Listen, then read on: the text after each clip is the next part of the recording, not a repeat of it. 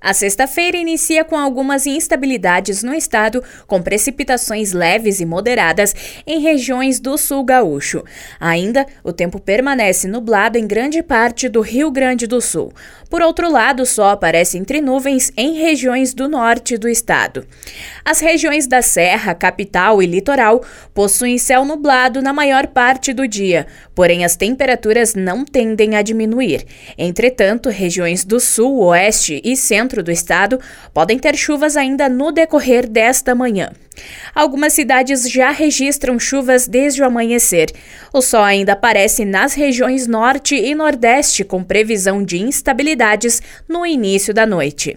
Porto Alegre hoje possui um dia nublado com temperaturas entre 15 e 23 graus. Na Serra Gaúcha, o céu é nublado a encoberto, com máxima de 22 e mínima de 12 graus. Com informações da previsão do tempo da Central de Conteúdo do Grupo RS Com, Alice Correa.